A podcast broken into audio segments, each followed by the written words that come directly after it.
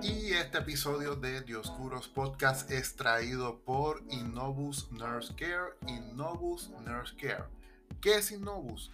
Son una empresa especializada en el cuidado del hogar, en la asistencia del paciente hospitalizado y en citas médicas y una pieza clave y de ayuda en la recuperación del paciente, siempre con un servicio innovador de calidad y excelencia. Para irnos más específicos sobre los servicios de Innovus, cuentan con cuidado de ama de llaves, acompañante, auxiliar de salud, asisten en el baño, arreglo personal, higiene, la movilidad, alimentación y preparación de alimentos, acompañante para citas médicas durante la hospitalización y periodo de recuperación. Adicional, tienen cuidado de pacientes con Alzheimer y otras condiciones, aseo a la persona encamada en el hogar. Si usted se quiere comunicar con Innovus Nurse Care, puede llamar al 787-206-0480, 787-206-0480 o escribir un correo electrónico a innovus.nursecare.gmail.com innovus.nursecare.gmail.com Tu ser querido en el mejor cuidado, Innovus Nurse Care.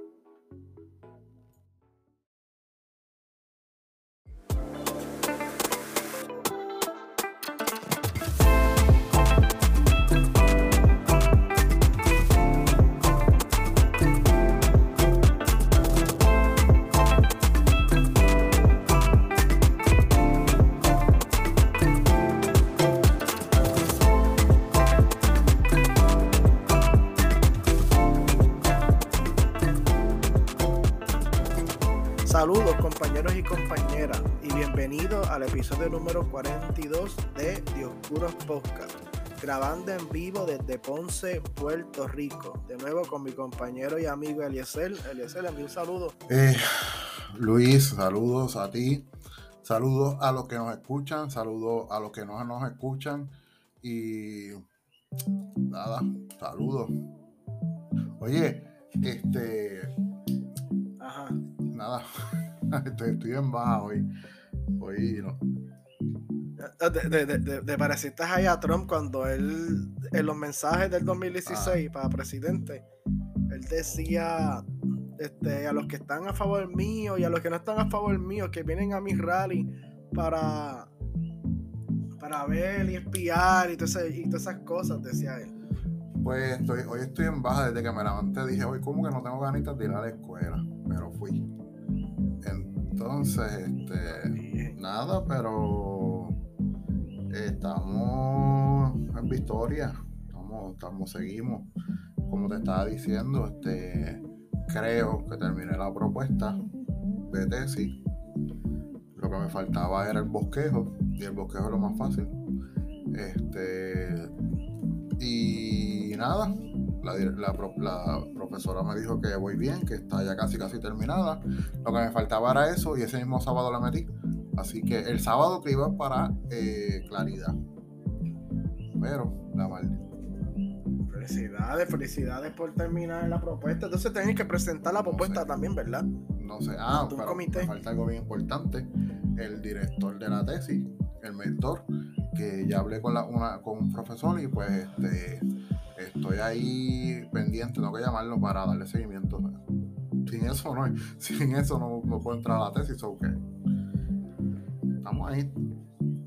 Ah, porque en, en el centro hay una clase para propuestas. Esa, pro- esa profesora no es tu No, directora de Ella tesis. te va guiando para la propuesta de tesis. Ah, te va Exacto. ayudando. Ok. Ah, pues eso está excelente. No, no, eso está fenomenal. Eso está fenomenal. Eso es excelente. Yo entiendo que en Geopiedra es igual, yo entiendo. Pero en la católica no era así. En la católica, tu director de tesis también era tu profesor de propuestas de tesis. Ah, ah, pues no, aquí tenemos una profesora para todos los estudiantes, te va ayudando poco a poco. Si ella te, obviamente, según el expertise de la profesora, pues te va ayudando, te va dando algunas citas, algunas, algunos textos, algunas obras. Si ella conoce un profesor que va de la mano con lo que tú estás haciendo, pues te hace el contacto y eso sí, pero mucha gente lo hace por, por cuenta propia, eso que. Pero eso, Eh, Sí, porque la, la- porque la clase es tú y otros más, ¿verdad? Sí, somos como 12. Obviamente. Hace tiempo que no nos reunimos porque cada uno nos reuníamos al principio, en enero, pero ya todo el mundo está por la de uno haciendo su trabajo y, y, nos- y le pedimos Sí, cita sí. a la profesora de vez en cuando.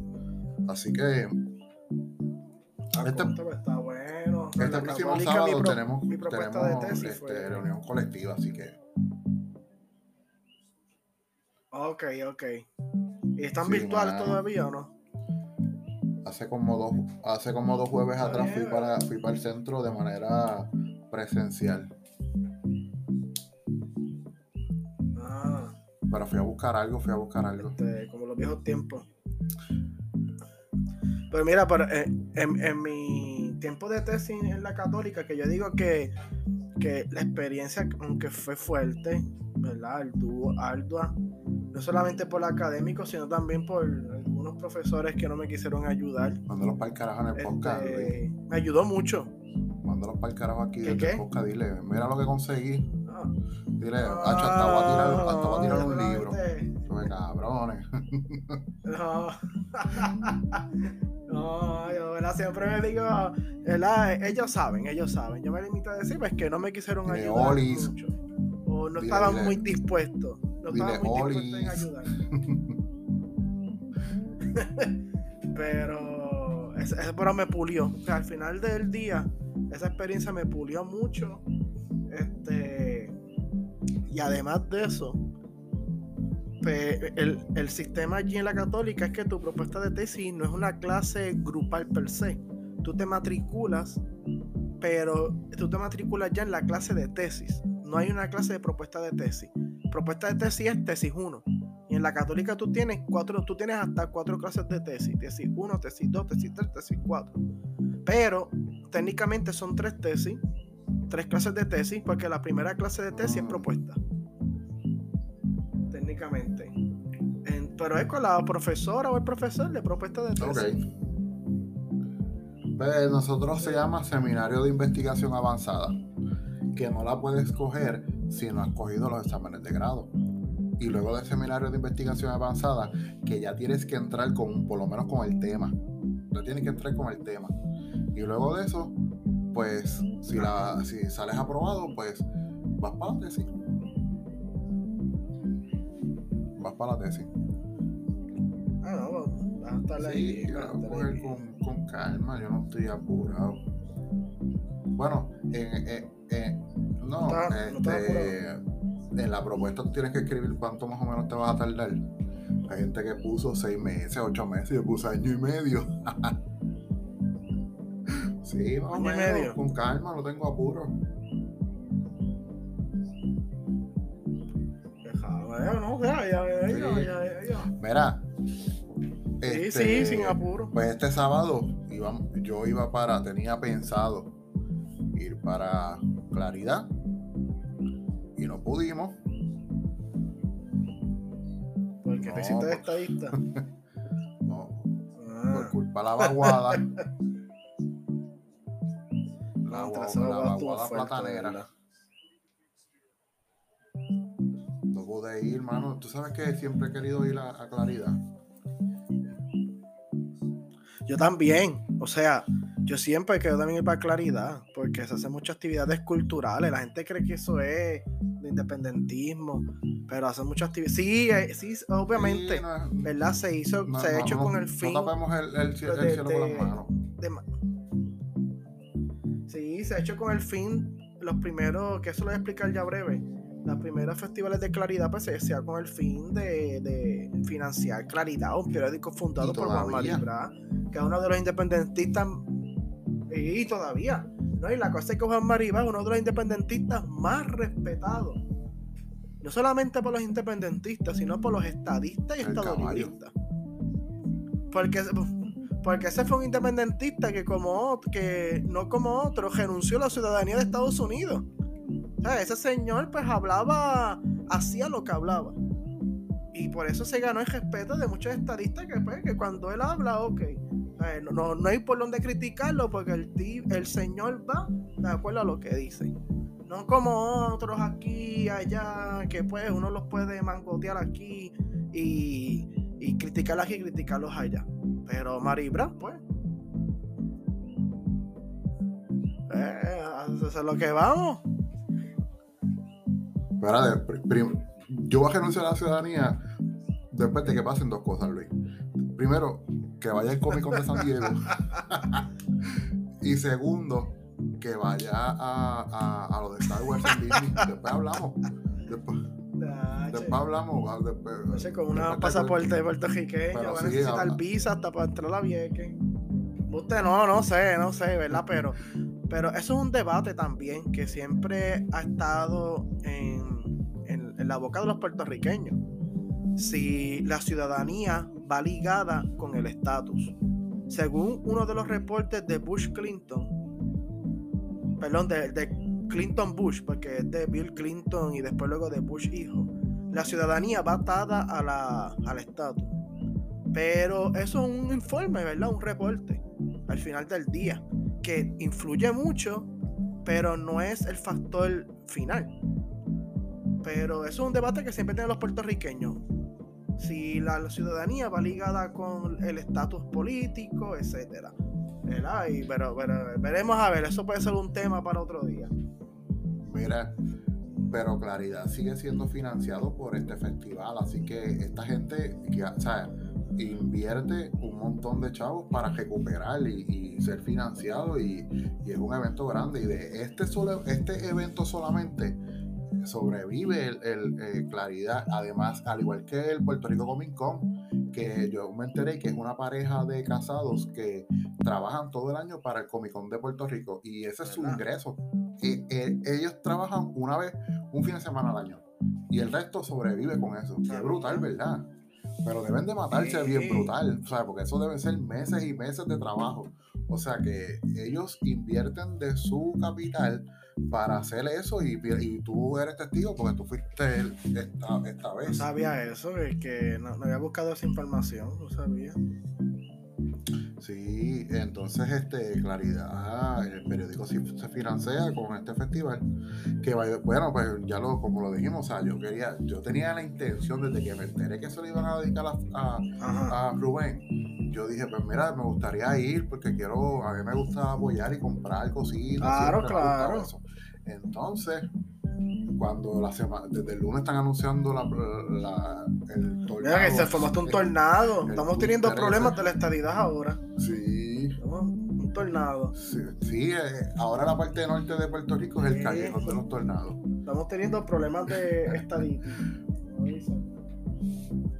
Pues, pues tú ibas para allá, yo iba para allá, eh, tengo una compañera amiga, Azalea, mi saludo, que ella fue el jueves y ayer domingo y dice que, que, que ayer lo que cayó fue llovina y llovina y llovina. Y pues este, me quedé con las ganas. Será para, para el año que viene. El año que viene. Vamos a ver cómo se dará el festival. Y pues. Vamos mira, este, Sí, tengo un día como hoy. Este, cogimos el Festival de Claridad para. no, pero vamos a hablar de eso ya mismo, para dar un poquito la historia y, y hablar un poco del mensaje de Joven. Por lo menos yo hablo algo y tú, tú me dices, tú me explicas. Y eso. Pues mira, este, en un día como hoy, esto lo tengo cuasi, cuasi. Eh, momento pop. Y es que un día como hoy, hace 14 años, se inicia el universo cinematográfico de Marvel con la salida de ah, Iron ah, MCU. Ajá, el, famoso MCU. Sí. ¿Verdad? Sí. Marvel, este, Marvel Cinematic, Cinematic ah. Universe. Que yo lo dije en español. Este. Pues un día como hoy salió este. Eh, Iron Man 1.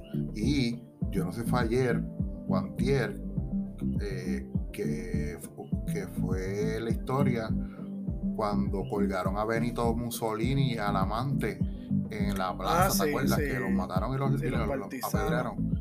Pues lo tenía, lo, tenía por ahí también este, en la historia, pero fue hace como dos, tres días, así que. Pero un día como hoy este, empezó el universo de Marvel, ya esos son 14 años ya. Sí. Porque fue en el 2008 que salió Iron Man. Fíjate, Iron Man, a mí no me gustan mucho las películas de Iron Man. A mí me gustan mucho más las de Capitán América. De hecho, yo nunca vi las de Iron Man en el cine. Vine a verlas después con Disney Plus, en cable. Pero las de Captain America, a mí me encantan, me gustan mucho. Especialmente de Winter Soldier. Es una tremenda película. Y Captain American Civil War también, que mucha gente la confunde con una película de Avengers. No sé, ¿tú estás fijado en eso? Lo que pasa es, Es que, como salen Civil todos los héroes, como sale este, todos los héroes que salen en Avengers, pues la gente, y sale también este Black Panther, pues mucha gente cree que ese es Avengers. No, y se queda, se queda corto. Se queda corto porque los cómics dice que salen muchos más este, Sí. este personajes de Marvel, incluso salen los. X-Men. Los X-Men salen, salen y hasta Wolverine se vuelve parte de los líderes de. No sé si es con Iron Man o con el otro, pero. ¿no? Y en la película Black Panther, que, que lo interpreta Chadwick Boseman, pues tiene su, su primera apariencia en Captain American Civil War. Me recuerdo que yo hasta compré el vaso en el cine cuando fui a ver Captain American Civil War. Pero mucha gente la confunde con, con un Avengers. Y yo digo, no, esa no es Avengers. Eso pertenece a la trilogía de Capitán América. Este, pero pues como salen todos los héroes peleando, sale hasta Ant-Man también ahí peleando. Y- y se hace grande y después se encoge y hace todos los trucos que él tiene. Pero, pero sí, a mí me gusta mucho la de Capitán América, de verdad. Y obviamente Spider-Man. Esas son las, las más que me gustan a mí.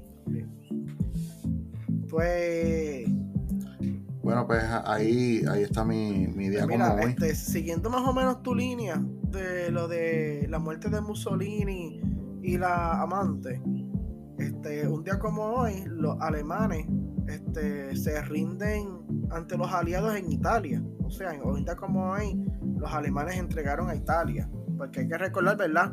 Que luego de la salida de Mussolini en el poder, los alemanes, para no perder control de la península itálica, que era una vía directa hacia Libia, que Libia era colonia italiana, entonces los alemanes invaden a Italia.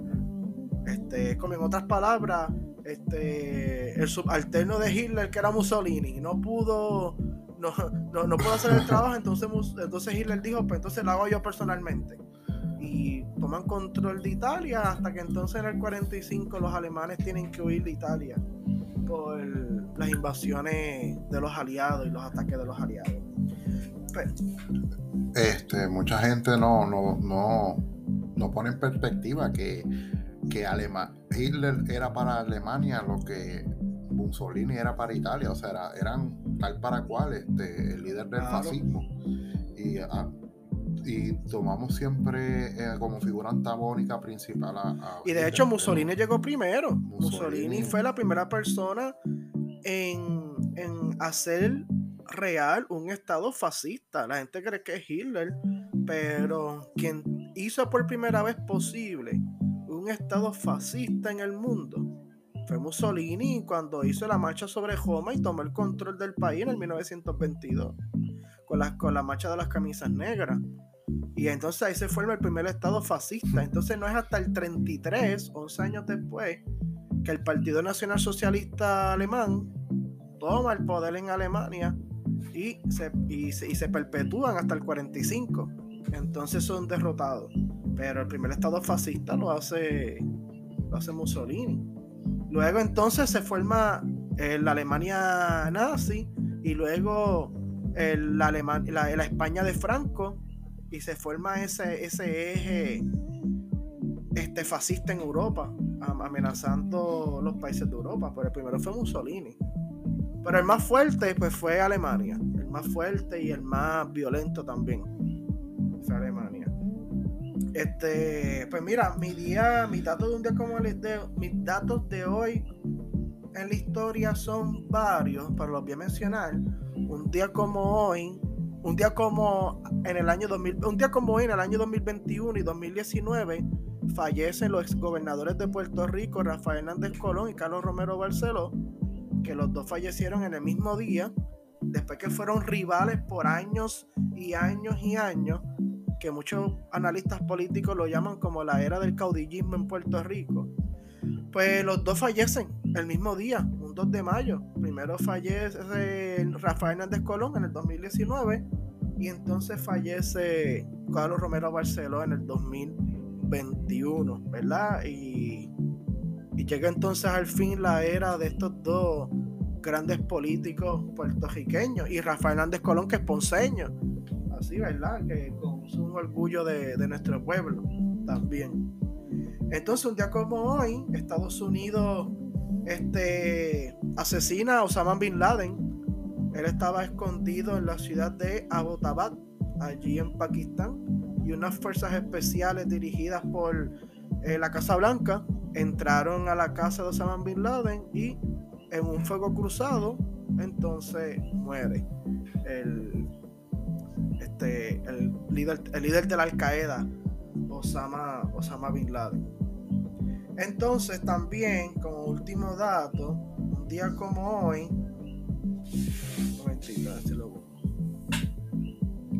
Ahí va, hay más datos, pero un día como hoy se hace el, se, se, se, revelan los primeros avistamientos que donde nace la leyenda del Loch Ness Monster. ¿Te has escuchado del Loch Ness Monster? Ah, sí, el, monstruo del lago Ness. como hoy. Eso es en, Inglaterra. En, Inglaterra. voy a decir Irlanda. Un como hoy, pues nace la leyenda cuando varias personas alegan ver en el lago Loch Ness un monstruo que pareciera un dinosaurio. Con cuello largo, eh, pachaleta, este, nadando en el lago Ness. No sé si tú sabías, Eliezer, que el estudio ah. de animales legendarios, ocultos, místicos, se llama criptozoología. La criptozoología, sí, la ah. criptozoología. Creo que lo pude haber leído anteriormente. La, eh, la criptozoología se considera una pseudociencia, de hecho. Es una pseudociencia pero que utilizan muchas veces técnicas y métodos científicos para poder descubrir y encontrar animales o monstruos o bestias que se consideran legendarios o extintas, como por ejemplo Bigfoot, pies grandes. ¿Has escuchado de Bigfoot? Eh, sí, ese es el de los bosques de... Estados Unidos y Canadá. Sí, el de los bosques, sí. Chupacabra. ¿Has escuchado el chupacabra? Obviamente, ¿verdad? Es de Puerto Rico. El, demonio de Jersey, el Jersey Devil, otro monstruo de la criptozoología. El Loch Ness Monster. Este, no, la, llorona. No, la llorona no cae como, como monstruo de la criptozoología. ya eso sería este. No, no, ya eso sería entonces cosas paranormales, estudios paranormales. Pero. La vampi de la. La vampi, ¿qué es eso? Tampoco. Tú sabes que la vampi es el, vecina de mi hermano. en, la misma urbanización, en como dos casas. pues entonces todo ese. Yo, que, yo, yo, yo visito a mi hermano y lo que tiene es un revolú en la casa al frente. vaya. Pues, pues, entonces todo ese estudio de animales, animales o bestias legendarias, pues entonces se recoge bajo las ramas de la criptozoología bajo la rama de la criptozoología. Por ejemplo, como yo dije, el Jersey Devil, este, que es por el que se nombra así por un famoso monstruo de New Jersey. De ahí también se basa el nombre del equipo profesional de hockey, los New Jersey Devils. ¿verdad? Y también muchos inspiran a nombres de equipos profesionales, de eventos culturales, así por el estilo. Es bueno, es una pseudociencia, ¿verdad? Tampoco no es que vayan ahí pensando que eso es, que es real, ¿verdad? Todo esto está bajo investigación. Es una pseudociencia, quiere decir que no es científica ni académica, pero muchas personas utilizan métodos científicos para dar con el paradero de estos seres. Es como la, como la astrología, que es una pseudociencia, pero la gente se la coge a pecho. ¿verdad? La gente le gusta leer los horóscopos y los horóscopos tienen que ver mucho con la astrología y cosas así. Pues ahí este, tienen los datos de, de, un día como hoy de Luis, este, son varios y bastante interesantes. Este, todos en algún momento de la historia, incluso aquí de Puerto Rico, como by the way, lo de lo de Rafael Hernández, cuando lo trajeron a, Ponce, que pasaron por los caobos, yo fui y me paré por ahí a, ver la, la pues Mira, yo me recuerdo que de hecho nosotros en casa, mi papá me dijo, este, falleció un gran ponceño y aunque no somos así del mismo partido político, pero falleció un gran ponceño y nosotros fuimos hasta verlo cuando estaba pasando el cajo fúnebre por la autopista, en las letras de Ponce, con esa salida está cerca de casa. Pero nos paramos ahí, había un montón de gente con banderas del Partido Popular de Puerto Rico. yo, fui a los. y ahí entonces lo vimos pasar. Un evento de verdad eh, este, emocionante, conmocionante, mejor dicho. Para todo ponceño, independientemente de su postura política.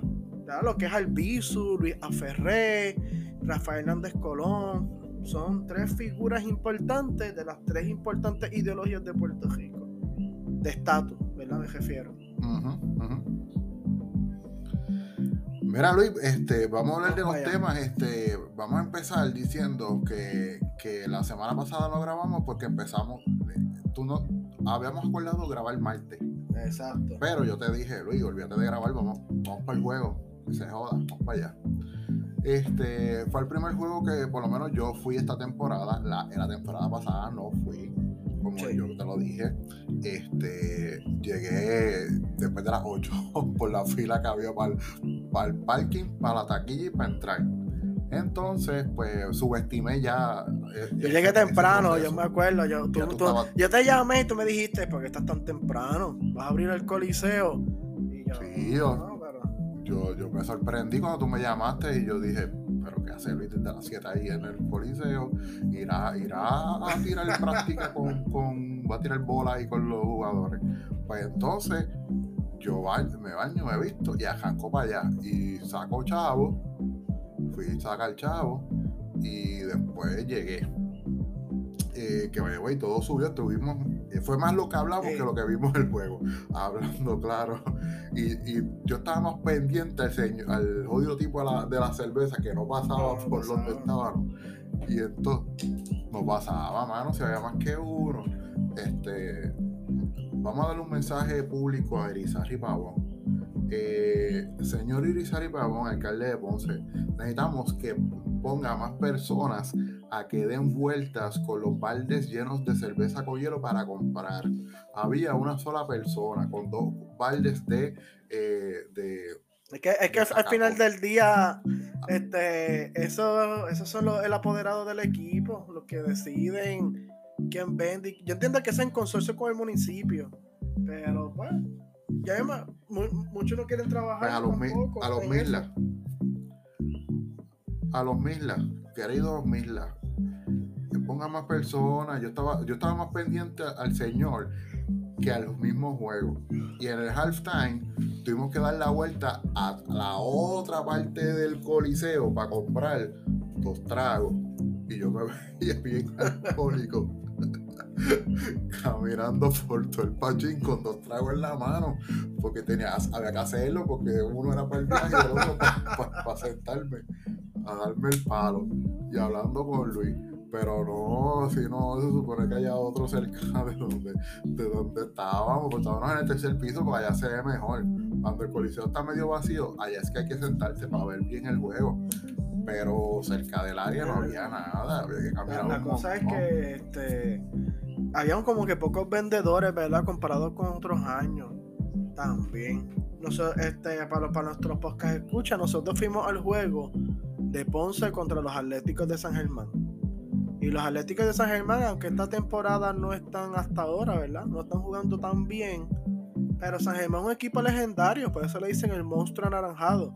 Es uno de los equipos que más campeonatos ha ganado en la liga. Que no ganen hace milenios atrás, son otros 20. Pero es uno de los equipos con más campeonatos. Está empatado con Ponce en el segundo lugar. Con más campeonatos. Este San Germán. El, primer, el más que tiene es Bayamón que ganó hace dos años atrás, de hecho, también. Entonces, y también San Germán se le considera como la cuna del baloncesto. No sé si tú sabías eso, Eliezer. Este, Esa es la cuna del baloncesto en Puerto Rico, ¿verdad? No fue que el baloncesto se inventó aquí. Tiene la cuna del baloncesto en Puerto Rico. Yo entiendo, nunca he verificado esa información, pero yo entiendo que es por los profesores estadounidenses de la Intel que ayude, que fundaron esta universidad. Este, varios profesores estadounidenses, pues posiblemente ellos trajeron el baloncesto a Puerto Rico, ¿verdad? Este, importado de los Estados Unidos. Y entonces, pues esta es historia con el deporte de baloncesto aquí. Pero después la cuna de baloncesto. Pero a fin de cuentas, esto, a fin de cuentas, fue más lo que estuvimos hablando que lo que Exacto. Y Ponce ganó, que es lo importante. Eh, eh, y, y, Ponce ganó y ganó cómodo. El juego estaba cómodo, o sea que no estaba, no estaba tan apretado. Perdimos el jueves con, con Santurce, pero le ganamos por uno el sábado en el, Puerto Clemente. Que, ahí, tú tenías la idea de que yo me fuera para Claridad todo el día por la noche. Pues que me diera el juego. hubiese hecho eso. Para, mí ya eso. No, ya eso para mí ya eso son. Eso es algo muy fuerte. a ese llega. Llegaba a ser yo me iba para el Festival de Claridad y por la noche iba al juego tranquilo. Eh, no sé, en otro momento de mi vida más, 5 o 6 años atrás lo hacía. Pero ya, ya, ya estoy, ya estoy en modalidad de viejito. Pues sí, LCL, este, yo me hubiese tirado para los dos, pero al final del día yo no pude ir ni al juego ni al festival. Hablando del festival. Estabas en, en Tibet, que hablamos ahorita de eso. Sí, sí, ahora vamos a hablar ahorita de, aniversario del centro. Pues mira, hablando entonces del Festival Claridad, este. ajá. Este, el Festival Claridad pues, se estuvo celebrando la pasada, este pasado fin de semana. La actividad comenzó el jueves. y duró mucho tiempo, de jueves a domingo. Sí. ¿Es una fiesta patronal? Sí, normalmente estos, estos festivales de claridad, pues, digo, perdón, normalmente estos festivales pues, son de fin de semana, etcétera, pero duró mucho, cuatro días. Y este año fue dedicado al líder independentista y presidente del Partido Independentista puertorriqueño, Rubén Berrío Martínez. Pero vamos a hablar un poco antes, un trasfondo histórico bien breve del Festival Claridad y ¿verdad? Su, su deponente mayor, que es el periódico Claridad, que se autodenomina, ¿verdad? Tengo que decir se autodenomina, el periódico de la nación puertorriqueña. Este, no, y, y, tengo que decir, ¿verdad? El paréntesis, porque eso es una autodenominación, por tú ser un poco de izquierda o un poco más soberanista, no quiere decir que representa más, más, Puerto Rico que, que, que los demás. Entonces, el, periódico Claridad, que es por el cual el festival toma el nombre, se fundó en el año 1959 por César Andreu Iglesias y el famoso y respetable líder independentista Juan Maribras, que ese señor de verdad que es un, es un luchador por la independencia genuino, genuino, genuino, que uno dice aquí es Juan Maribras. Entonces, pues ellos lo fundaron en el año 1959, en el mismo año de la Revolución Cubana. Fundan el periódico Claridad. Este, y, desde y desde ese momento, pues es un periódico que se ha dedicado, más allá de sí apoyar la independencia de Puerto Rico como línea, como línea editorial, porque hay que también ser justo, es un periódico que se ha dedicado a educar, a enseñar, a mostrar la otra vertiente que los otros periódicos no muestran o no presentan. Mostrar también otros puntos de vista y otros enfoques de otros programas y sistemas económicos internacionales que, los, que otros periódicos, por ejemplo, como El Nuevo Día, El Vocero y Primera Hora, pues no presentan. Y es un periódico, y esto es lo que hace claridad, pues un periódico un poco aparte. Porque además de, informar y de educar, también busca crear una conciencia nacional. Un poco diferente, ¿verdad? A los otros periódicos. profesor escribe ahí. Sí, exacto. Y, y, muchos también escriben en el vocero. También. Un saludo a Mario Cancel que escribe ahí. Profesor. No, y, también al profesor Camaño. Ah, sí, Josué, ¿verdad? Claridad fue el que tiró el, el, el, artículo de, de. De Cuatasivo. Sí, ¿verdad? Que eso es lo que iba a mencionar, ¿verdad? Ellos tienen muchos artículos también de historia que tienen que ver con la cultura puertorriqueña, este, en muchos aspectos de, de, de las humanidades puertorriqueñas, como uno de los, como uno de los ahí vienen, de, de las noticias, que uno de los reportes que reseñamos hace unos cuantos podcasts atrás, que fue la historia del indígena Cuatasivo, que atacaba las lomas de Santa Marta, allí en San Germán. Y eso es lo que hace entonces el periódico Claridad, pues un poco más distinto al resto de los periódicos. Claro, es un periódico que, como dije, por tener su línea editorial, la independencia de Puerto Rico, pues un periódico que no, no se no lo leen muchos estadistas ni populares, muchos analistas que no son independentistas no lo mencionan, mucha gente ve ese periódico y lo ven como, como lo, malo, etcétera. Pero es importante que uno pues visualice, mire y observe los distintos periódicos y rotativos de Puerto Rico. Porque al final del día todos quieren, dentro de sus intereses, lo mejor para la isla. Y es importante entonces conocer y leer de los periódicos.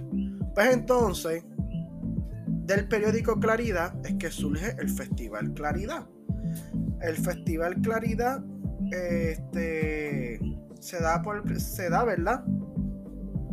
Este, por primera vez unos 15 años después de la fundación del festival, perdón, de la fundación del periódico del periódico Claridad, ya para a mediados de los 1970 y pico, comienza el primer festival de Claridad. Como el 74 o 75, si no me equivoco. Sí, 74, 74.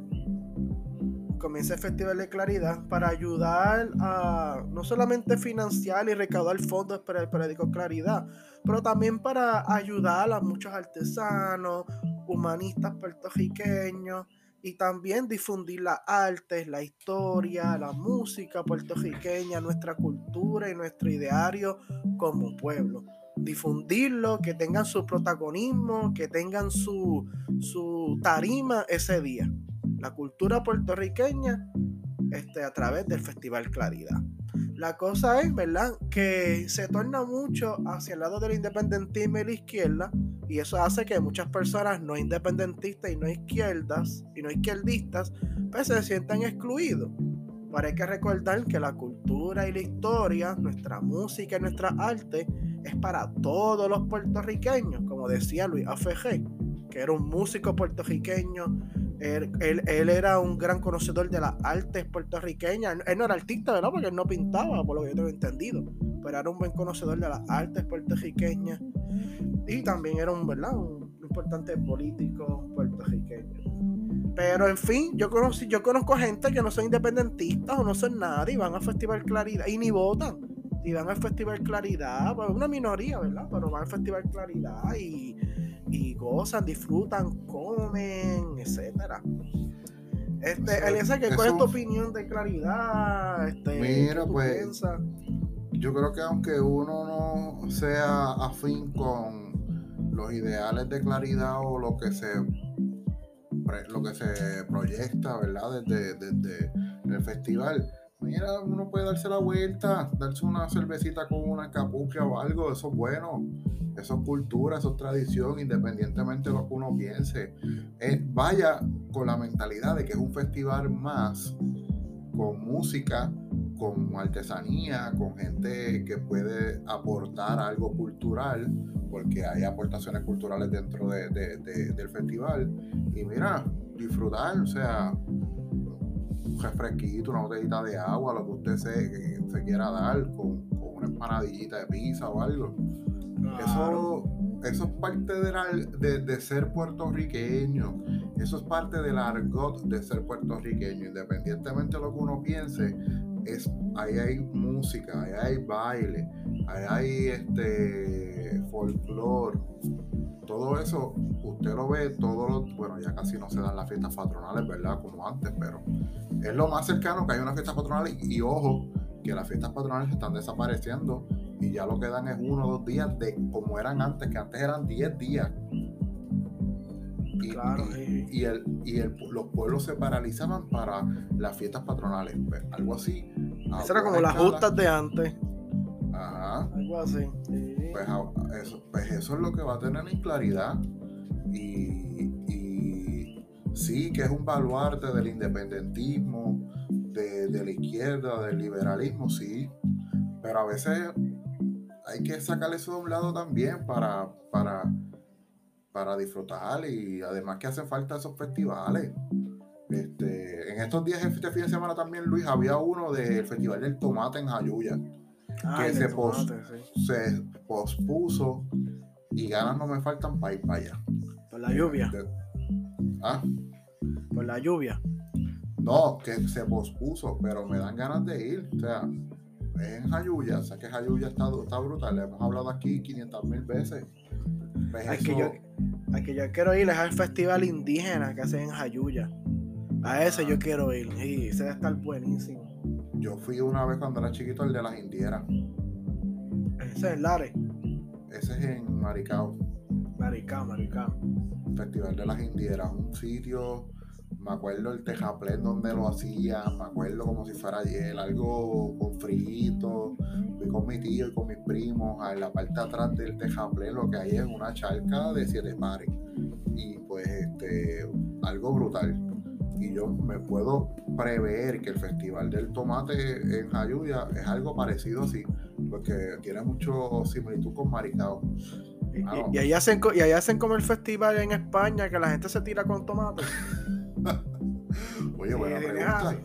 Tienes así, no está cool entonces. Buena pregunta, oye, eso sí. yo no sé cómo se llama ese festival, pero yo le he visto en noticias que se tiran con tomate para aquí, para allá. Y que hacen una piscina grande para hacer jugo de piña, como hacen con las uvas, que todo el mundo empieza a, a pisarla. También. Estaría cool, eso lo hacen en España. Sí, sí, por eso. Yo he visto el festival de los tomates España, pero yo no conozco, pero no sé cómo es que se llama. Que la gente tira y que la gente tira y todo eso. Sí, pero yo creo que. Ah, la tomatina, la tomatina. Me, recuerda, el festival de la tomatina. Que se hace en el en Buñol. En el pueblo ese de Buñol. En la región de Valencia. Te puedo decir que. Puedo imaginar que un una gesta de, a 100 millas por hora de un tomate en la 100 debe doler. Sí, pues claro, es claro, esa gente se arriesga. Lo que son las cogidas de los el festival ese que, ponen a los toros a coger por la ciudad, es una loquera. Este, la tomatina, eso te coge un ojo y mejor quedarte con el tomate en el ojo porque lo perdiste. Eso son, y además, ¿verdad? Ah, sí, uno se pero también es el botar comida también, la ah. tomatina. Y no estamos para estar botando comida como va el mundo. Pero... Esos, españoles son muy salvajes. Pero de verdad que eso está bien, bien al carete, de verdad. Qué bueno que nos cambiaron, ¿verdad? De, España a Estados Unidos, porque en, Estados, Unidos no se tiran con tomates ni se sueltan toros. Hay asesinatos masivos en las escuelas, pero no te, creas, ellos tienen los food fights, eso, que son bien famosos en Estados Unidos. ¿Los qué? Los, food fights, la, la pelea de comida, que le dicen ah, food fight. Ah, que también. ¿Qué, qué? en, Estados Unidos tienen un par de festivales locos también. Y, después no es un festival, esos son los muchachos cuando jalan, pero también contra. Y el festival de los melones, que por unas catapultas tiran los melones. Este, también. Es que tú sabes que, que, esos festivales locos que tú vas a encontrar en Estados Unidos van a ser en pueblitos, en estos small towns que están fuera de las ciudades metropolitanas, que tienen unas culturas, son, bien de ellos. Unos pueblitos de 10.000, 12.000 personas y de tirar unos festivales más locos y vas a encontrar personajes como, como este, el de Tiger King. Este, ¿Sabes? ¿Viste esa serie de Tiger King? De Tiger King, no. No la viste, del tipo este que es un loco, este, se me olvida el nombre. este, pues cosas así. O sea, gente que uno son unos personajes de pueblo. Mira, Eliezer, este, te, iba, a comentar. Pues entonces, volviendo al tema de claridad, el orador principal de la no, de la de festival fue Rubén Berrio Martínez. Una persona que lleva casi, yo creo que más de 30 años, 40 años siendo presidente del Partido Independentista Puertorriqueño. 50. 50 años. Eh, ha, ha, sido presidente, o entiendo que todavía es presidente honorario del Internacional Socialista. Este, quien presentó a Rubén Berrío fue Antonio Martorell, el pintor. Antes de que. Y pintor ponceño, de hecho, también hay que recalcarlo, ponceño. Este, antes de presentar a Rubén Berrío, Antonio Martorell dio un, dio un discurso que yo lo estuve escuchando ayer en la noche y me estuvo un poco interesante porque él dijo que se nos está haciendo tarde para la independencia. Por eso, eso contrasta lo que dice Juven, que él dice que los vientos están favorables para la independencia, es tiempo de tomar el poder. Que eso vamos a discutir ahora un poco eso también. Pero mira cómo lo ve Antonio Martorell, otro independentista con mucha experiencia de vida, de política, de la arte, que se, que se le está yendo el tiempo a la independencia. Por eso no lo recalcaron mucho. Pero nada, eso es lo que quiero mencionar de Antonio Martorell, que es una persona también respetable en Puerto Rico por su profesión y por su calidad de persona.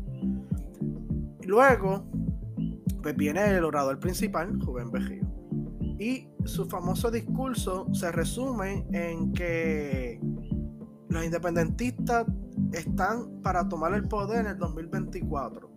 O que así se resume, sí. Llama al independentismo a tomar el poder en el 2024. Que él dice que los aires para la unión independentista puede ser que lleve él mencionó a Juan Dalmau, ¿verdad? Se asume que Juan Dalmau va a ser el candidato del PIB para el 2024. Yo entiendo que eso es ya un secreto a voces. Ese como que la, ese, por lo menos ese es el primer candidato que ya sabemos que va a ser este que va a coger en el 2024. Más que el mismo, más seguro que el mismo Pierluisi por el por el PNP. Ajá, ¿verdad? sí, ya sabemos que va a ser la ficha de la otra vez. Entonces, pues Juven Berrío pues dijo que si todos los independentistas se unen, unen sus fuerzas de voluntad bajo la bandera del PIB, pues hay una buena probabilidad de que el independentismo gane en Puerto Rico por primera vez en su, en su historia, ¿verdad? Como siendo en la gobernación. Esto, a esto súmale también que en Victoria Ciudadana hay muchos independentistas, de hecho, ¿verdad? Alessandra Lugar es independentista, Manuel Natal es un soberanista, pero todos sabemos que soberanismo es un nombre lindo para decir a los independentistas, que el mismo Héctor Fejel, padre en paz descanse, lo decía. Este, si tú vienes a ver, en las elecciones pasadas, entre los dos candidatos independentistas, sacaban más votos que, que el PNP o que el PPD. No, no, no, no, no llegaban a tanto, pero casi, casi. Este, a, sacar cuenta. No, y yo creo que no, estoy, puedo equivocarme, pero creo que casi. Pero añádele a eso el factor de que muchos independentistas no son militantes del PIB y no, no creen en el sistema electoral. De que si logran eh, eh, atraer a esa gente, pues creo que hay posibilidades. Sí, e, entonces, entre los dos candidatos independentistas, sacaron muchos votos. Este, casi igual este, según algunos analistas sacaron más que el PNP o el PPD individual. Que eso también lo dijo Rubén. No, no, contra el PNP y el PPD juntos, sino contra el PNP y el PPD individual, pues sacaban los independentistas más votos que los partidos, que el partido tradicional de manera singular, de manera personal. Entonces, un momentito. Estoy sacando la cuenta aquí.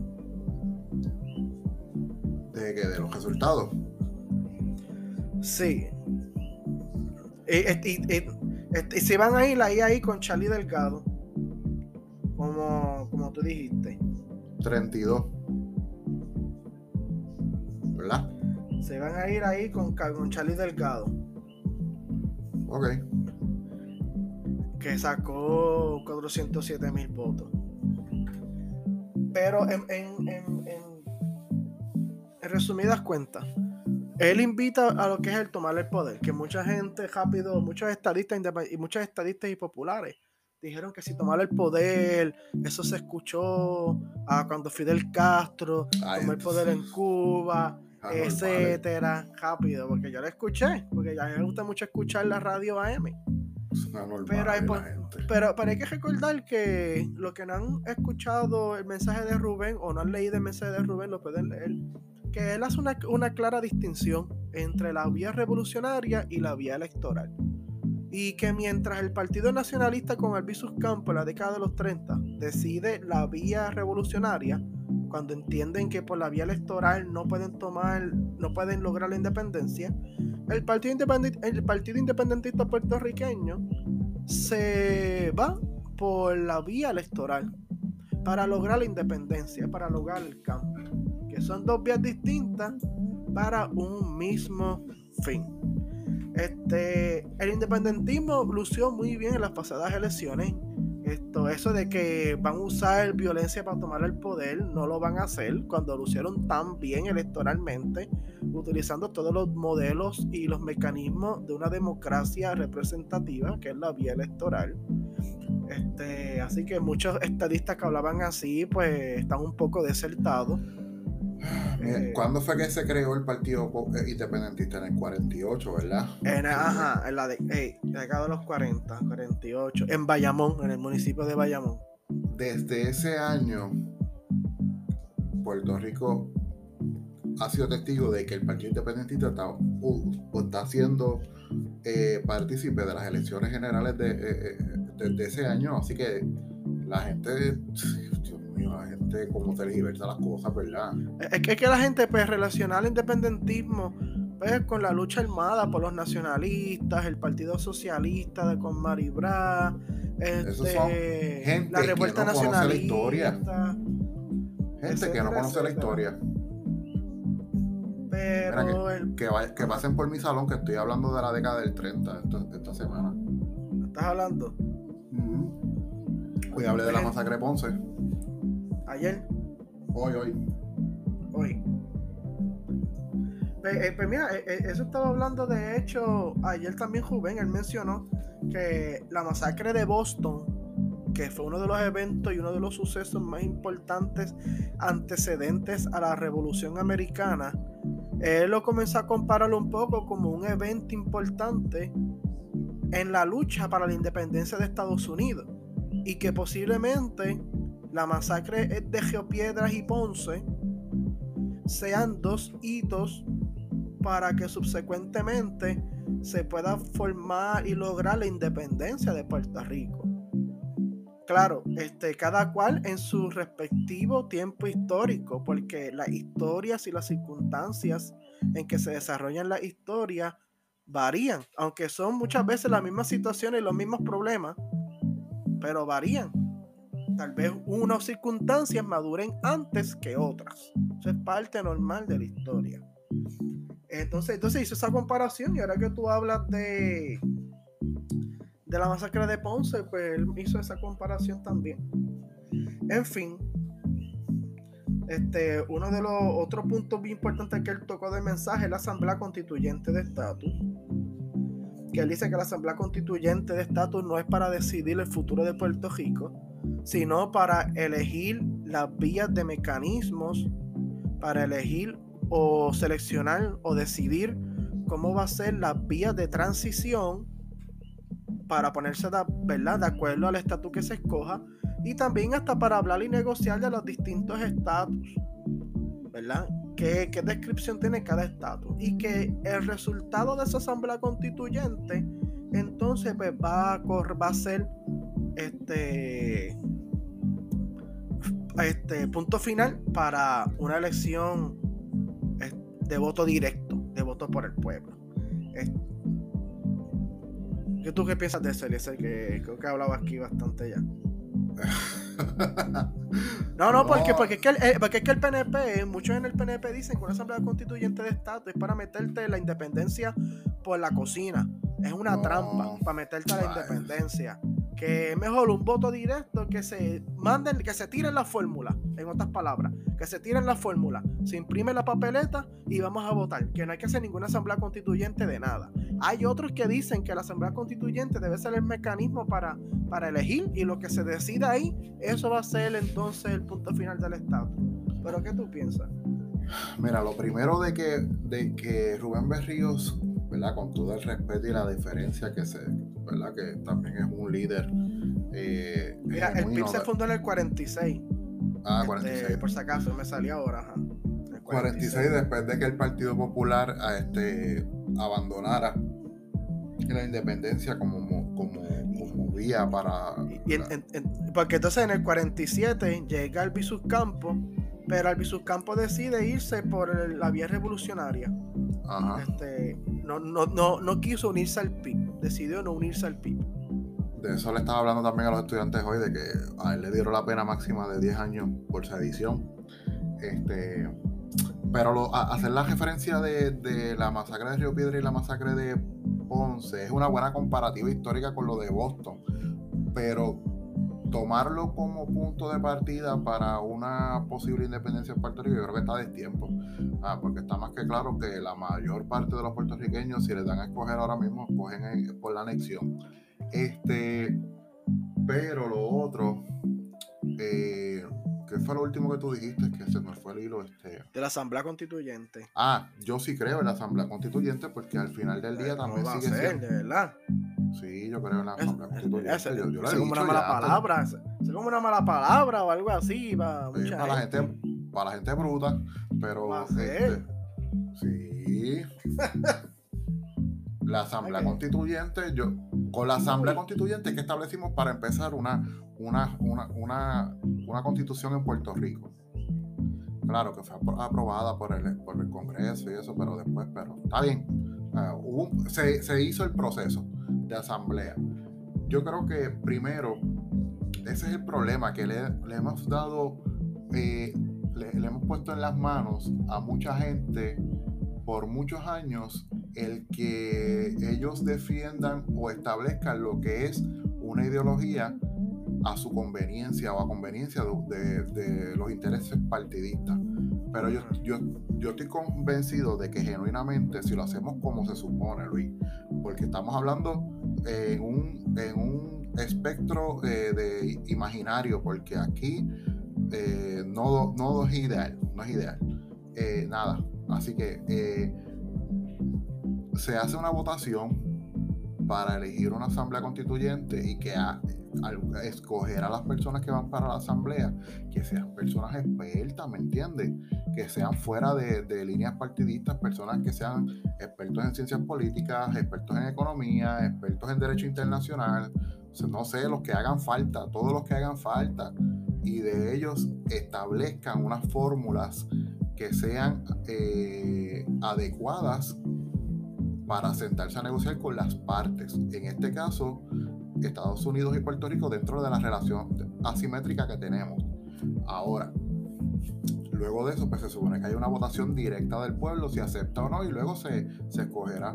Yo creo que eso es una vía que, que puede ser, este, eh, claro, siempre y cuando hay una vinculación. No. Siempre y cuando ese proceso sea vinculante, porque de qué vale que hagamos 10.000 eh, eh, procesos directos o indirectos si no es este vinculante. Entonces, yo creo que esto le beneficia a todo el mundo. A todas las fórmulas le beneficia, porque si es negociado, si es consensuado, tanto por la Asamblea como por el pueblo, pues mira, para adelante. Y, todo el mundo tiene la oportunidad de defender y expresarse mediante un sufragio esas fórmulas que están genuinamente elaboradas por expertos. Y estoy hablando de expertos que también vengan de Estados Unidos. Es una parte de, esta situación, pues que vengan también y, expresen, formulen, trabajen. Eso desde un punto ideal, ¿verdad? Estoy hablando aquí utópicamente, pero nada, eso yo sé que no va a pasar. Mira, en mi opinión, este, yo no estoy a favor de una asamblea constituyente. Yo creo que es un mecanismo este, arcaico, este, cuando no había mucho acceso al voto o cuando no había mucha educación en el pueblo o cuando se delegaba este, mucha autoridad de, o mucha autoridad de mis principios políticos a los gobernantes y a los líderes. Hoy en día, pues el pueblo está más emancipado, más educado. Yo creo mucho en el concepto de empowerment, que el pueblo decida más. O un task force donde se reúne un equipo para poder atender un asunto en específico.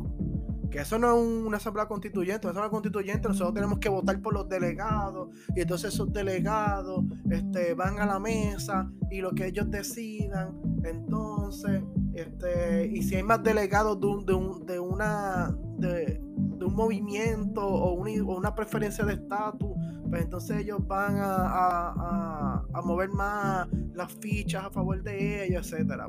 Yo de por sí no creo en una asamblea constituyente. Sí creo en formular las distintas posturas de preferencia de estatus de Puerto Rico, de acuerdo a de acuerdo, ¿verdad? A los estudios, a los task force de Casablanca, que ellos son al final del día, ¿verdad? Junto al Congreso, ¿verdad? Especialmente al Congreso, este, que da el visto bueno a, a, eso, a ese desarrollo de esas fórmulas de estatus, porque la soberanía de Puerto Rico recae en el Congreso. Y el Congreso es el que decide si Puerto Rico se hace Estado o se convierte en una república independiente. Y ya, y se hace, se hace el, este, el plebiscito o la consulta con unas fórmulas de estatus que tengan las consecuencias de lo que trata cada una, de acuerdo a los estudios de Task de Casablanca, y la gente vota y ya, eso es tan sencillo como eso, eso es asamblea constituyente, ¿para qué? Que no vamos a estar hablando de... de, Eso, parece Lord of the Rings, cuando se reunía Gandalf con, los elfos y Gremlin allí para decidir cómo derrotar a, a Saruman y a, y, al otro, allá en Mordor. ¿Cómo se llama eso? Y, Sauron. Sí, eso no hay que hacer eso. Verá, el problema es que voto directo o, asamblea constituyente, nada va a servir si no hay vinculación. Tú, tú sabes, Eliezer, que, ¿verdad? Yo sé que las circunstancias a veces pueden variar, pero ningún territorio que se hizo Estado lo hizo con un plebiscito vinculado al Congreso o el Congreso dando permiso. Ellos solamente celebraron una, claro, en ese tiempo, a celebraron una asamblea constituyente, porque en ese tiempo sí era lo más viable. Y el resultado, pues lo, lo presentaron en Washington, D.C. Claro, está la diferencia de que eso eran territorios incorporados, que esos territorios estaban ya en, el interés del Congreso de que sean admitidos como Estado. Puerto Rico es un territorio no incorporado, por ende, no está bajo el interés del Congreso, ¿verdad? Según lo jurídico, para que sea Estado. Pero tal vez por ese caso especial, pues sí necesitamos un, un plebiscito vinculado con el Congreso, tal vez por eso, pero la historia no es así. Mira, y te gustó, esta a fin de cuentas, ¿te gustó el, discurso de Rubén? Porque no lo leí. Pues mira, el, este Rubén Berrío hay que reconocer que es uno de la vieja guardia de la política y es, un, es de los pocos remanentes de lo que es la política intelectual de Puerto Rico. Pocos remanentes. Tal vez este FG fue uno, Hernández Colón fue otro. Este, pero Juan Berrío es uno de los políticos intelectuales. Pedro José yo también es uno, ¿verdad? Y, este, está vivo, pero no está activo, ¿verdad? Él eh, se, perdió en, órbita. Pero, pero Juan Berrío, pues activo, me refiero a activo es de que comparece actividades, se escucha, habla. Pues es el único que hay en Puerto Rico de esa clase intelectual eh, política. Y yo siempre he dicho que escuchar a Rubén Berrío es como escuchar a estos grandes ilustres del siglo XIX hablando y dando un discurso. esa gente. Sí, porque es una persona muy conocedora, igual que Fernando Martín también del Partido Independentista. Este, y él menciona algunos puntos que independientemente uno esté a favor o, no esté de acuerdo, son puntos que hace uno pensar y mira, esta línea está bastante certero, etcétera. Sí, en otras palabras, en ese, en ese discurso del tiro del Mao como candidato del PIB a 2024, de hecho había un kiosco, el kiosco Patria Nueva 2024, porque me puse a ver fotos y estaba la cara de Juan Dalmao, pues ya sabemos que ese, ese es el primer candidato para el año 2024. Sí, ya eso va, ya eso va. Entonces, pues Rubén Berrío recalcó mucho lo de la ley. Él, hizo un trasfondo histórico de la historia del independentismo y cómo el independentismo luchó con el bipartidismo. Un buen trasfondo histórico que ayuda a repasar y refrescar este, datos de historia política en Puerto Rico y de historia social también. Este, entonces pues, comienza después a analizar cómo el independentismo se ha enfrentado ante esas circunstancias y cómo el independentismo ha podido crecer al punto de tener los, números electorales que estuvo en el 2020. Ahora, ahora, aquí está mi paréntesis. El Partido Independentista Puertorriqueño y Juan Dalmao, ¿cómo, cómo pongo esto? ellos taparon la independencia en las elecciones del 2020, del 2020, así como lo están escuchando. Ellos taparon la independencia, hasta hablaron de que ganar Juan Dalmao no quiere decir independencia, sino integridad, este, decencia, un gobierno comprometido. Y ellos echaron a un lado la filosofía y la ideología de independencia. Chequéate incluso las papeletas de los de los ah, chequear las papeletas de los candidatos yo tengo la página aquí checate incluso las papeletas de la misma Comisión Estatal de Elecciones busca los resultados de otros eventos electorales y siempre había un mensaje pro independencia este, juntos hacia la independencia, eh, la, independencia es la opción radical, como decía Denis Mora. Y este es la y esta es la primera vez, por lo menos en mi tiempo como elector, que no aparece la independencia junto al logo del PIB en, una papeleta para unas elecciones generales. Porque pareciera que la independencia no vende. Vende la integridad, claro que sí que vende. Todos queremos un político íntegro. Vende la decencia, claro que sí. Y que Juan Dalma es una persona íntegra y decente, por supuesto, de eso yo no dudo. Este, pero contra, hay que ser un poco más honesto. Este, y ustedes saben que si los independentistas, por lo menos el PIB sabe que si gana, es para enfocarse en buscar la independencia. Eh, y es enfocarse en solicitar la independencia. Es, presentar un, plan de independencia luego para el mundo y para Puerto Rico y para el foro de Sao Paulo.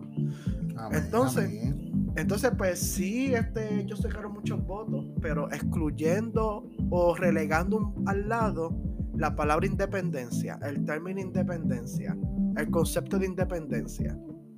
Y al final se convirtieron un poco como el Partido Popular. Este, el estatus el, está en issue. Este, aquí vamos a gobernar y administrar con eficaz. Eso es ser como el Partido Popular. Se copiaron de las mismas bajuras del Partido Popular Democrático. Bajuras, wow. Es que esos son bajuras del partido y se copiaron de lo mismo. Porque el estatus, pues claro que está hecho el estatus, pero pues ellos lo relegaron. Ahí la única persona que hablaba de frente con el estatus era Pedro Pierluisi en las elecciones pasadas. Y que hasta invitaba a la gente a votar en un plebiscito cuando los otros decían que ese un plebiscito no valía nada porque no estaba vinculado, porque fue hecho mal amañado y etcétera. Entonces, otro punto más del plebiscito del, mensaje es que dice que Puerto Rico, los vientos de la independencia, pues están preparados para el 2024. Si hay una unión independentista, el, independentismo puede llegar al poder con el partido, con el PIB. Este, que la crisis hay que hacérsela a los americanos. En eso yo estoy muy de acuerdo con Rubén, 100%. En Washington, D.C. No no se van a mover para decir para decidir terminar con el problema del estatus en Puerto Rico. Nosotros aquí tenemos que crear la crisis. Y también, y también tenemos que creársela en Washington, D.C. Eso es cierto.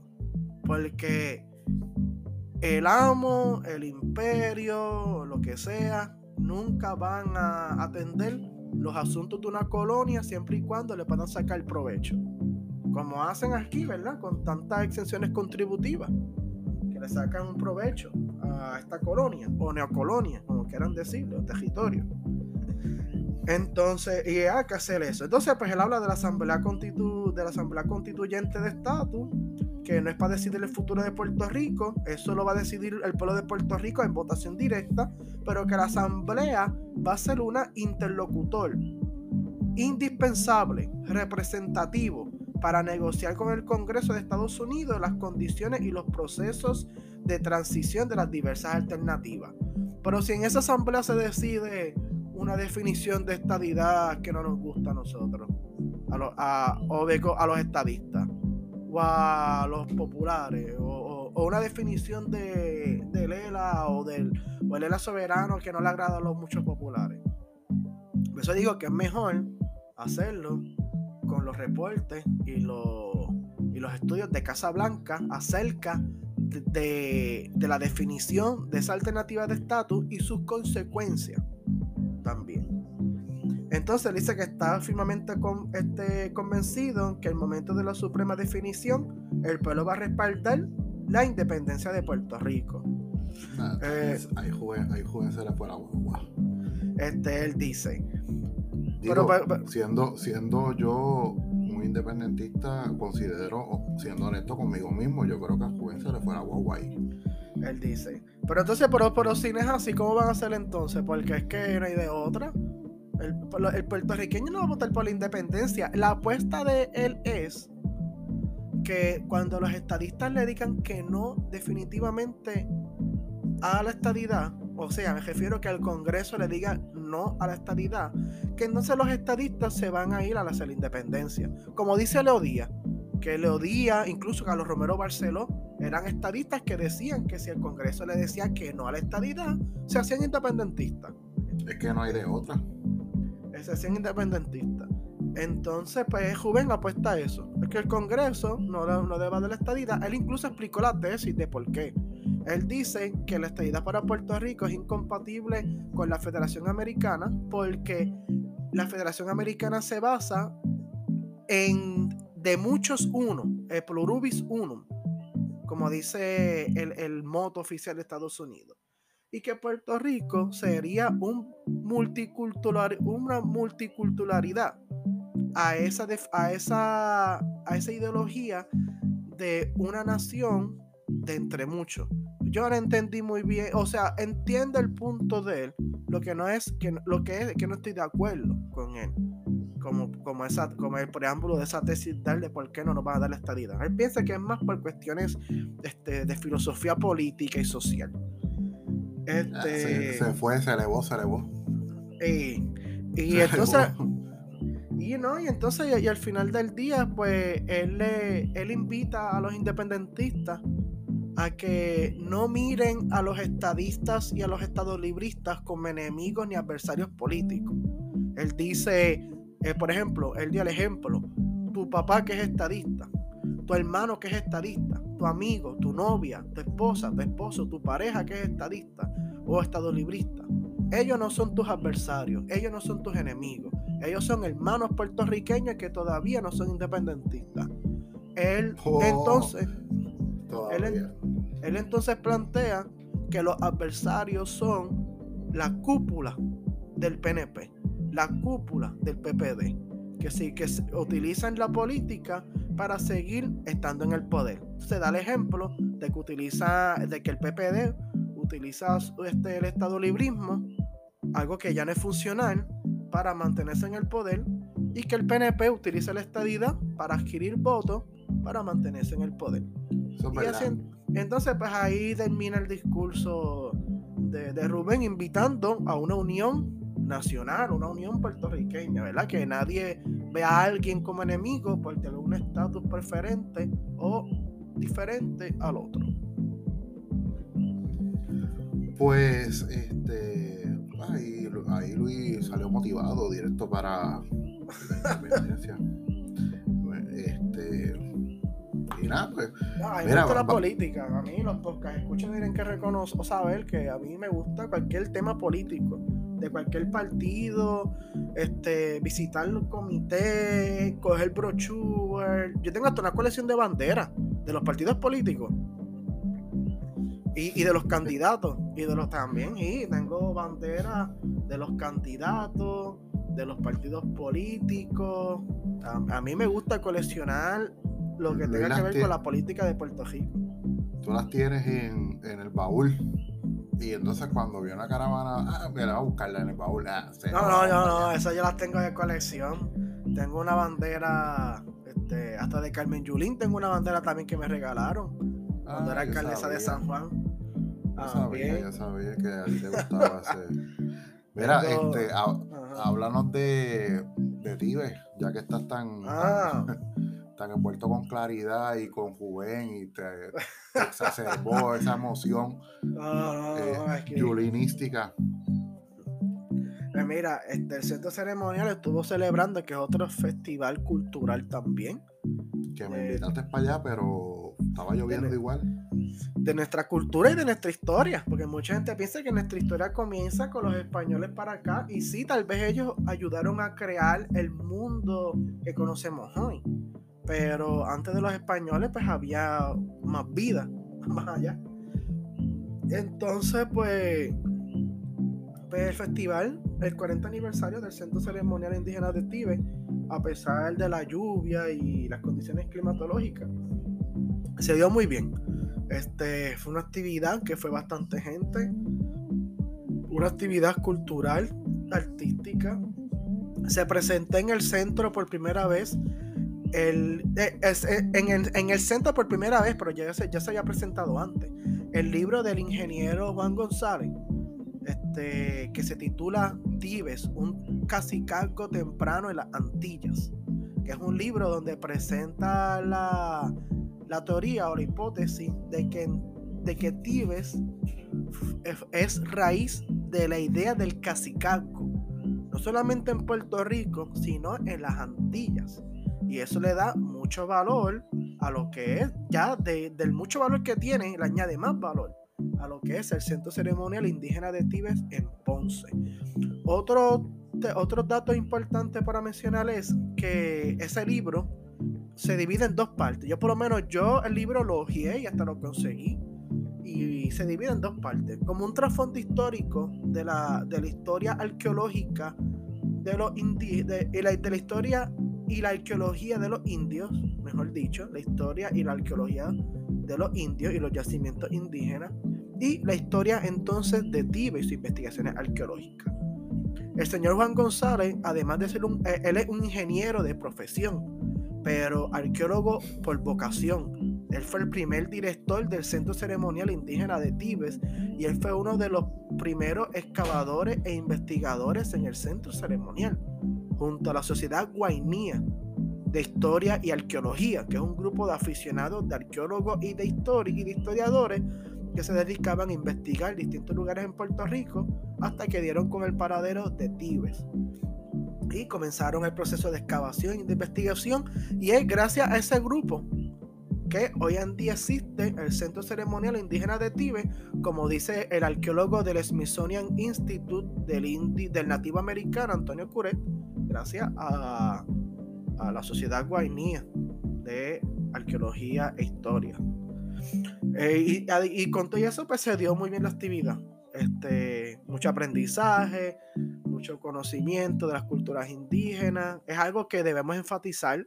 En Puerto Rico no conocemos mucho nuestra cultura indígena y es algo importante para poder apreciar mejor nuestra historia y nuestra isla también. Pues yo, repito, tú me, tú, tú me invitaste para allá, pero obviamente... Tú nunca has ido, ¿verdad? Al centro. Sí, yo he ido, pero hace tiempo no voy. Yo creo que voy, ah. creo que voy a ir cuando tenga tiempo ahora de... de en, verano. En verano. Y, y, a ver si consigo, obtengo el libro también para tenerlo. Ah, sí, no, un libro de verdad. ¿Lo están vendiendo en ese, eh, allá? no estamos vendiendo en el, centro, no lo vendemos, está en el candil. Ah, pues nada, súper. En el Candil y en la librería de Geopiedras también. Vamos al Candil y lo conseguimos allá donde Steven y Ah, con Steven, con Steven y Tamara, sí. sí. Pues terminamos, Luis. Vamos, sí, vamos al momento pop. Vamos para allá. Pues el momento pop, yo no tenía algo así elaborado, pero voy a mencionarlo. Es que estoy viendo Moon Knight de Marvel. Ah, ¿verdad? ¿Cómo va? Está tremenda, tremendamente buena. Es medio confusa, pero mientras vas recorriendo los capítulos, pues vas entendiendo. está buena. De verdad que Oscar Isaac es tremendo actor este, prácticamente está interpretando dos personajes al mismo tiempo, porque es una persona con doble personalidad y pues son dos personas diferentes y pues, o sea, eh, tienes que hacer doble, doble esfuerzo. Y de verdad que la, serie está buena, buena, buena, buena. Si te gusta la cultura egipcia, te va a gustar, porque habla de la historia de los egipcios y todo eso. Así que, sí, los que quieran ver este Moon Knight, entren a Disney Plus anuncio no pagado y ven Moon Knight. Este, eh, hoy es lunes, eh, este miércoles 4 de mayo es el último episodio, son seis. Los tiran cada miércoles, pero después los vas a tener completos, así que eh, Luis, si no lo has visto, vela, porque está buena. Y el 30 de mayo sale Obi-Wan. El 27, 27. El 27, pues estamos ahí. Viene el 27. Estamos a ley de nada, ya eso está finiquitado, como dicen en la calle. Así que, Moon esa es mi recomendación para el momento pop. Pues mira, este, algo bien, algo que bien curioso de la, de la serie de Obi-Wan es que data entre el episodio 3 y el episodio 4. Entre Revenge of the Sith y A New Hope. Este, como, como muchas otras series de Star Wars e incluso películas spin-off como la serie Rebels, que data entre episodio 3 y el 4, la serie de Bad Batch, la película Rogue One, la película de Solo, también datan entre esos dos, un puente entre esos dos episodios. Y la serie de Obi-Wan, pues estimo que va a ser la mejor de esa, de todas esas spin-off y series que unen las precuelas con la trilogía original. Ah, yo digo, no la he visto todavía, ¿verdad? La pero es que, la de Obi-Wan, pero es que Rogue One está dura. No, no, deja que llegue. Deja que llegue Obi-Wan. Y la de Mandalorian está dura. Ah, no, a mí Mandalorian no me gustó mucho. Sí, está chévere, pero. Este. Pero mira, la serie de Obi-Wan me gusta porque van a salir clásicos de la serie de Rebels. Va a salir el Gran Inquisidor, va a salir el quinto hermano, el Fifth Brother. Sale una muchacha que pareciera que es de Seven Sisters, que son esos famosos inquisidores que manda el Gran Inquisidor para capturar a los tripulantes de la nave de Ghost. Nosotros que somos fanáticos de la serie Rebels, ¿verdad? A Ezra Bridger, a Keenan Jarus, a la cintura todos esos personajes de Acep y Sabine, todos esos personajes famosos de. Digo, a Sabine, a Sabine, todos esos famosos personajes de, de, la, de la tripulación de Ghost. Y. Pues, me gusta por eso, me gusta porque hay mucha, hay mucha relación con la serie de Rebels y a mí me gusta mucho la serie de Rebels, así que y además sale Juan McGregor, va a salir Hayden Christensen como Darth Vader, este, va a salir en Tatooine, va a explicar, porque yo siempre me he preguntado eso. Yo desde el 2005 que salió Revenge of the Sith, yo siempre decía que tenía que salir una película y se hizo en serie. Se tenía que hacer una película donde se ah, discutiera qué pasó con Luke cuando estaban en el desierto, cómo Obi-Wan cuidaba a Luke y que tenían que venir unos Sith, pero en este caso no son Sith, son inquisidores, a tratar de matar a Luke chiquito o de secuestrar a Luke para convertirlo en lado oscuro. Yo siempre tenía eso en mente desde el 2005-2006 y se me dio. Este, no pude hacerlo yo porque no tengo los chavos para yo grabar las películas, para yo grabar una película así, pero se me dio en forma de una serie. Así que ya espero que esto sea y entiendo que va a ser algo bien bonito para Star Wars y va a ser lo mejor de lo mejor. Y yo creo que le va a dar hasta par de patas a las películas esas nuevas que si de las Jedi y Rise of Skywalker también ha puesto eso.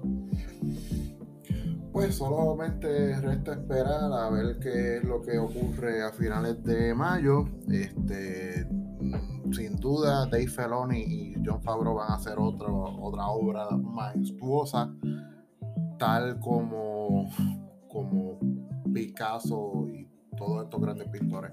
Así que este, llegamos al final, Luis. Sí, sí. Este, tenemos el tema de Howard, pero olvídate de Howard. Este. No, no, eh, sí, este sí, no, pero vamos a mencionar que la semana pasada se estuvo celebrando los 30. Ahí viene, los 30 años del telescopio Hubble, uno de los telescopios más importantes eh, hasta ahora en la historia de la astronomía, en la historia de la humanidad para conocer nuestros cosmos y nuestra astronomía. Y les le recomiendo que busque información. Ahí está, a, todos nuestros auto podcast escuchas.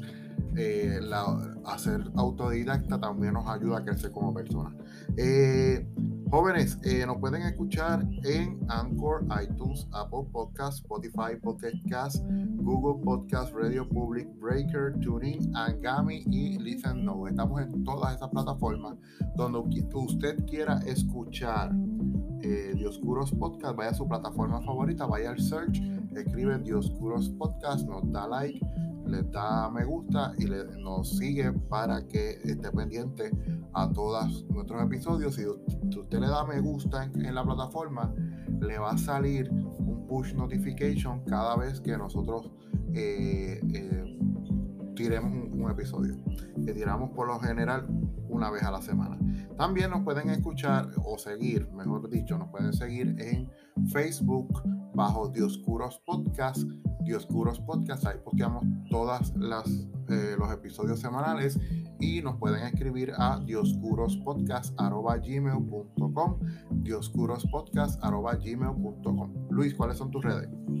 Ahí me pueden encontrar en Facebook por Luis Enrique Fernández y en Instagram por Luis Fernández 4J76. Eh, a mí también me pueden conseguir en eliezer.rosado1. No, mentira, espérate, borren eso. Eliezer Rosado 1, sin el punto. Eliezer Rosado 1, tanto en Instagram y en Twitter. Y con esto llegamos al final del episodio número 42 de Dioscuros Podcast. No será hasta la próxima, amigas y amigos. Hasta la próxima, Luis. Hasta la próxima, Eliezer, y hablamos. Fíjense todo.